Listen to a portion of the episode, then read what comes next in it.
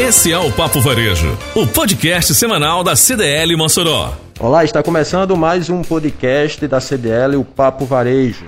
E hoje recebe o advogado trabalhista e empresarial Luiz Carlos. Inclusive faz parte da equipe de assessoria jurídica da CDL Mossoró. Luiz, seja muito bem-vindo ao nosso podcast e eu já gosto de iniciar o nosso papo hoje fazendo a seguinte pergunta: Quais são as principais dores e desafios, principalmente que o empresariado ele tem encontrado nessa pandemia do ponto de vista de relação de trabalho? Seja muito bem-vindo. Obrigado, parabéns à CDL pelo projeto. É, a principal dificuldade do empresariado, das empresas, em virtude da pandemia, sem dúvida, adequar a sua rotina, adequar a aplicação da legislação trabalhista a, a, ao seu dia a dia. Né? Muito muitos empresários eles ficam com certo receio de aplicar as medidas provisórias, de aplicar as normas que flexibilizam o direito do trabalho, muito por causa da insegurança. Né? O empresário ele de fato está envolvido na sua rotina administrativa e quando ele para para pensar juridicamente, que não é a formação dele, certamente ele vai encontrar dificuldades. Então, a, a, o maior problema do empresário hoje é adaptar, né, é implementar as novas medidas, as novas, as novas, os novos direitos que foram criados com as medidas provisórias à sua rotina de trabalho. Então, para isso, obviamente, existe o advogado trabalhista, existe a assessoria jurídica que pode orientar e encontrar soluções criativas para a demanda do empresário. Então, havendo nesses casos né, uma dificuldade, um, problema em encontrar a solução para a sua rotina, para a aplicação do direito, é muito importante consultar uma assessoria jurídica para solucionar a demanda. Muito bem. Luiz, você já citou um ponto aí, que são as MPs, conhecidas como as MPs, né, que são as medidas provisórias, e que é algo que tem sido muito presente nesse momento atual que a economia está é, atravessando, né, o mundo todo está atravessando, que é a pandemia. E aí me parece que tem sido algo que, que veio para solucionar de alguma forma e em cima disso eu gostaria de saber qual a sua avaliação é, sobre as MPs. Elas realmente vieram para ser solução? Está sendo o diferencial? Como é que você avalia isso? Olha, as medidas provisórias é, do governo federal foram sem dúvida a grande tábua de salvação do empresário. Poderiam ter sido melhores? Poderiam. Poderiam ter sido editadas em menor tempo, ou seja, antes, já no início da pandemia? Poderiam mas é está muito claro que as medidas provisórias salvaram muitos empregos. Né? Existe um estudo de 2020 que diz que se não houvessem as medidas provisórias naquela época, medida provisória 936 927, haveria o dobro de desempregados no Brasil, ou seja, nós atingiríamos a marca de 26 milhões de desempregados aproximadamente. Esse mesmo estudo aponta que em torno de 20 milhões de trabalhadores tiveram acesso ao benefício emergencial, ou seja, se utilizaram da, da possibilidade de suspensão dos contratos de trabalho. Então, é sim a grande solução. Poderia ter sido diferente, poderia trazer outras medidas que ajudariam ainda mais o empresário, mas não tenho dúvidas que, de que salvou empregos e que, com a ajuda necessária, com o auxílio necessário, para implementar, criando o que a gente chama de criatividade jurídica, né, utilizando o que a gente chama de criatividade jurídica para adequar a medida provisória à rotina da empresa, foi o grande marco, o grande diferencial que salvou empregos e empresas em todo o Brasil. Muito bem. E dentro desse cenário de mudanças, né, Luiz, teve até uma lei recente que foi criada para falar sobre o afastamento de gestantes é, e que isso trouxe mudanças também é, nesse cenário de relação de trabalho.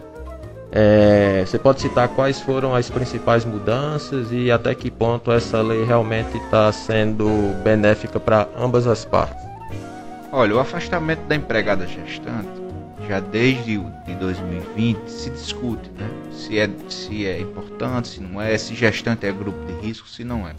Com o avanço dos estudos e da pandemia, foi possível descobrir aí numa leitura simples que a gente encontra na internet que de fato as gestantes compõem um grupo de risco, tanto que entraram no Plano Nacional de Vacinação recentemente e receberam essas doses de vacina com, como um grupo prioritário. Então a lei é uma lei nacional, é uma lei federal, que determinou o imediato, o imediato afastamento da empregada gestante do trabalho presencial. Importante dizer, do trabalho presencial, o que não impede que a empregada continue prestando seus serviços da sua casa. Obviamente que nem toda atividade econômica, nem toda empresa possui essa capacidade, ou por característica do negócio, permite que haja um trabalho feito pela empregada gestante lá da sua casa. Então, as medidas provisórias de 2021, que são a 1045 e a 1046, felizmente já trouxe a informação né, expressamente de que é possível aplicar as medidas provisórias à empregada gestante, ou seja, é possível banco de horas, teletrabalho, trabalho remoto por outras formas, suspensão do contrato de trabalho, antecipação de férias, dentre outras medidas que foram impostas. Qual, é a, qual foi a grande crítica? Qual é a grande crítica que se faz a essa lei? É que ela foi publicada determinando o afastamento imediato, ou seja, o empresário ele não teve tempo de se programar para promover uma substituição.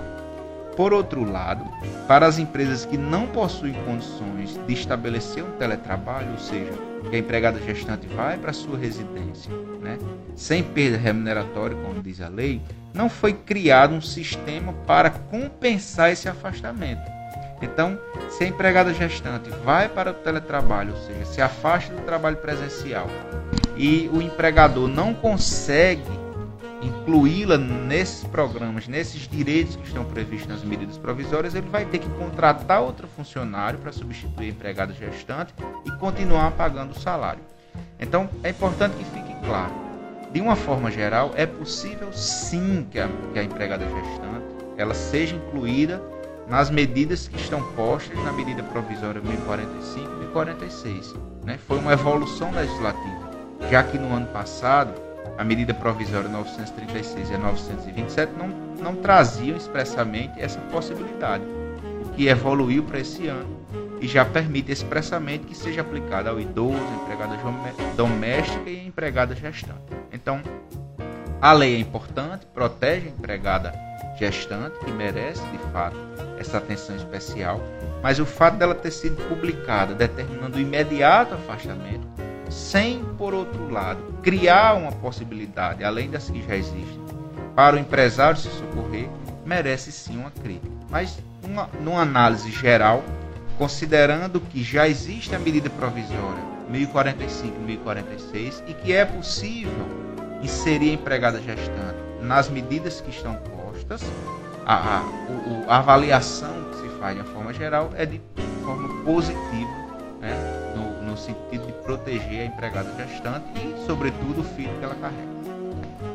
É, Luiz, só para complementar essa informação, no caso da empregada gestante, a partir de que momento ela deve ser afastada do trabalho presencial? A lei não traz essa informação. Então, ela só diz empregada gestante. Então, empregada gestante, com uma semana, ela tendo, ela já tendo um exame que comprove que ela está gestante, já deve ser imediatamente afastada de suas atividades presenciais. Perfeito, Luiz. É, outro ponto que a gente observa que pode ser importante nesse momento de pandemia, para o empresário principalmente, é a conduta que ele possa ter é, com os meios que de uma certa maneira estão para proteger, ou pelo menos para tentar buscar uma relação é, equilibrada e harmoniosa entre empregador e empregado, que é a figura do sindicato, não é isso? Então, é, eu lhe pergunto: é importante o empresário estar bem alinhado com os sindicatos? Qual a importância disso na sua visão? Olha, a representatividade ela é sempre importante. Né? Os sindicatos eles representam empregados ou empregadores, empresas, né? de determinado segmento econômico, assim como acontece com os empregados, com os funcionários, as empresas também podem se reunir, seja em câmaras, seja em, em associações, seja em sindicatos também. A pandemia trouxe uma realidade legislativa que nós não conhecíamos. Né? Muitas medidas, muitas, muitos direitos que foram criados com as medidas provisórias, elas impuseram a necessidade de um acordo coletivo ou convenção coletiva, que acontece quando empresa e sindicato ou sindicatos se unem para efetivar a aplicação da medida provisória. O que aconteceu aqui na, na, na, durante a pandemia é que a falta desses sindicatos ou a falta dessa reunião de, de representantes, né, a representatividade, provocou uma certa dificuldade nas empresas em aplicar as medidas provisórias, que terminaram se socorrendo de federações, de delegacias regionais de trabalho para concretizar a medida provisória. Então, revelou aí uma necessidade de que as empresas se unam em sindicatos, em associações, em câmaras de dirigentes lojistas, que os, os empregados criem seus sindicatos, que possibilitem um diálogo coletivo, né, de forma a manter um equilíbrio direitos, deveres, capacidade econômica de pagamento, porque todos vão ganhar.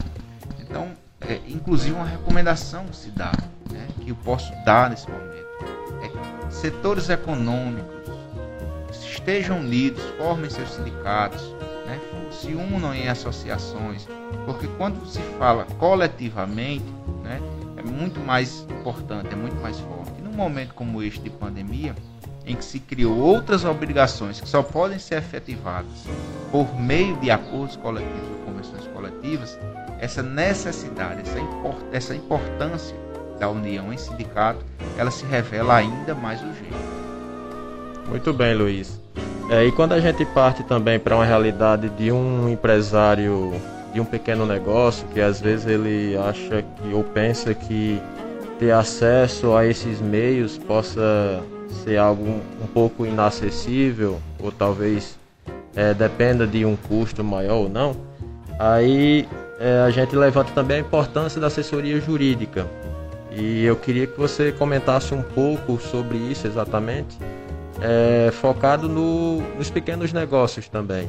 Então, é, eu lhe pergunto qual a importância do empresário ter uma assessoria jurídica, uma assessoria, uma assessoria jurídica que também seja acessível aos pequenos negócios.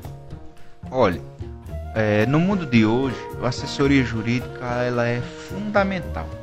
Quando eu para qualquer negócio, independente do tamanho. Quando eu falo em assessoria jurídica, eu não falo exclusivamente e somente no pagamento mensal de uma assessoria jurídica, que é uma realidade que nós temos, né? É o mais usual, é o mais comum.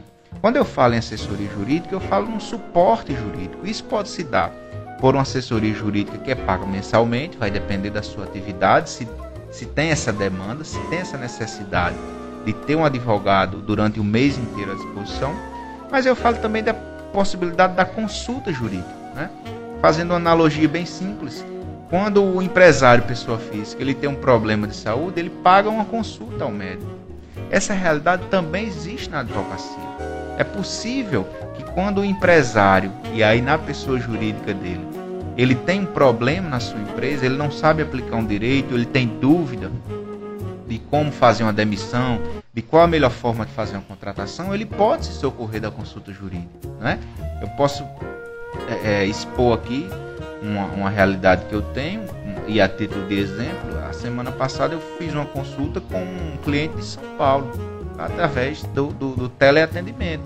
Consulta simples, ele estava em dúvida de como contratar um funcionário, pensou de uma forma, nós conversamos, eu aconselhei de outra forma, e de fato aconteceu, ele acatou a minha sugestão, contratou o, o funcionário da forma como nós sugerimos, eu tenho certeza que ele vai ter muito sucesso nessa forma de contratação. Então, é, a assessoria jurídica ela não é só aquele pagamento mensal que se faz um advogado, que é a forma mais comum, ela também pode se dar em forma de consultas esporádicas. E aí, a, a ouvinte, né, ao nosso associado da, da CDL, eu, eu gostaria de antecipar uma boa notícia. Essa semana nós teremos uma reunião, assessoria jurídica da CDL, terá uma reunião com a diretoria. Nós estamos lançando um novo produto vai, que vai, a princípio, ter o nome de assessoria jurídica a baixo custo, que ela tem como objetivo exatamente atender o pequeno, o médio e o grande associado da CDL, num projeto que, que busca viabilizar uma assessoria jurídica né, que vai depender da demanda do nosso associado. Se ele tem uma pequena demanda, ele tem um baixo custo com assessoria jurídica. Se ele tem uma alta demanda, o custo dele com assessoria jurídica vai aumentar. De forma que nenhum associado da CDL ficará sem uma assistência jurídica por falta de capacidade de pagamento. Né? Ao contrário, quanto menor a necessidade da assessoria jurídica, a gente vai negociar esse preço, obviamente que tudo dentro, né, tudo parte de uma negociação e parte do fato de nós já sermos assessoria jurídica da CDL, né, isso é um plus, isso é, é um benefício a mais que a CDL vai oferecer aos seus associados, nós vamos encontrar uma forma de dar suporte jurídico aos associados da CDL, sem que para isso ele tenha que ter necessariamente um alto custo mensal. Então, só reforçando, a assessoria jurídica hoje é fundamental. É importante dizer que o contador é um profissional por quem eu tenho o mais alto respeito. Né? Sem contador, uma empresa não, não existe, ela não se mantém em pé. Porém, contador estabilitado para atividades que o advogado não está habilitado. Igualmente, o advogado está habilitado para algumas atividades que o contador não está habilitado. Então, nós, nós temos o costume de observar que algumas vezes o, o empresário ele tenta se socorrer de, da assessoria do contador, que pode sim contribuir, mas que nem sempre está alinhado com o que a justiça decide, com o que os tribunais estão pensando. Muitas vezes, com muita boa vontade, né, o contador orienta o empresário, mas às vezes isso dá errado lá na frente, porque não está alinhado com o que o mundo jurídico está pensando. Então, é muito importante ter um contador, na verdade é fundamental, né? não existe empresa sem contador, mas a assessoria jurídica ela também é muito importante, porque alguns assuntos eles só poderão ser solucionados, somente terão a melhor solução com o advogado trabalhando em parceria com o contador para encontrar né, a melhor saída para o empresário. Eu falei no começo e retomo a questão da criatividade jurídica criatividade jurídica nada mais é do que adaptar a realidade do seu cliente, da sua empresa, ao que a lei diz. E muitas vezes uma interpretação mais ampla, né, interpretação com várias leis, é que vai dar a melhor solução. Né? E quem tem a capacidade de fazer essa interpretação de várias leis a fim de encontrar a solução jurídica é o advogado. Tá certo? Então, é, o meu recado, a minha informação, o meu conselho ao, ao, empresário é que, havendo dúvida né, ou havendo uma situação que lhe cause desconforto, procure assessoria jurídica, seja no pagamento mensal, seja no pagamento de consulta, seja no suporte através da CDL, mas não deixe de consultar o advogado. Muitas vezes é, o empresário ele, é, ele pensa no custo de pagar uma consulta jurídica né, economiza ali um valor pequeno e acaba tendo que pagar 5, 10 vezes mais numa ação trabalhista. Né? Então, o que a princípio parecia um custo pequeno, ele pode se tornar, além do problema, um custo muito maior. Então, aos, aos associados da CDL e a todos os que estão nos ouvindo, havendo dúvida, havendo um problema de natureza jurídica, qualquer tipo de lei, busque uma assessoria jurídica, busque um aconselhamento jurídico. Se não se não quer ou não pode pagar a assessoria jurídica mensal, faça a consulta a um advogado trabalhista, se for na área trabalhista, se for na área tributária a mesma coisa, todas as áreas do direito, para que o empresário tenha saúde para cuidar do seu negócio, para administrar o seu negócio e permita que o profissional adequado da lei vá tratar do seu problema jurídico. Muito bem, essa é uma grande novidade que a assessoria jurídica da CDL deve apresentar nas próximas semanas e que você, associado da CDL, vai poder contar ainda mais com esse recurso que a nossa entidade traz. Luiz Carlos, advogado trabalhista empresarial, muito obrigado pela sua participação, por estar aqui contribuindo com o nosso podcast. A gente deixa o espaço aberto para qualquer outra oportunidade e agradecemos muito por sua presença. Eu quem agradeço e aproveito para parabenizar a CDL mais uma vez pelo projeto podcast, né? uma forma de levar conhecimento e informação ao seu associado, que ele pode ouvir no momento mais adequado para ele, né? não se obriga a estar presente. É, um, é uma forma é, informal, né? vamos dizer assim, de passar conhecimento, é um bate-papo, uma, uma situação interessante em que a gente expõe informações importantes e que o associado pode, posteriormente, buscar a CDL, buscar assessoria jurídica, buscar o entrevistado, de uma forma geral, para esclarecimentos mais profundos. Então, fico à disposição. A área trabalhista tem sido muito movimentada no ano passado para cá, em virtude dessas medidas provisórias e dessa necessidade de adequar a sua rotina empresarial ao direito novo. Né?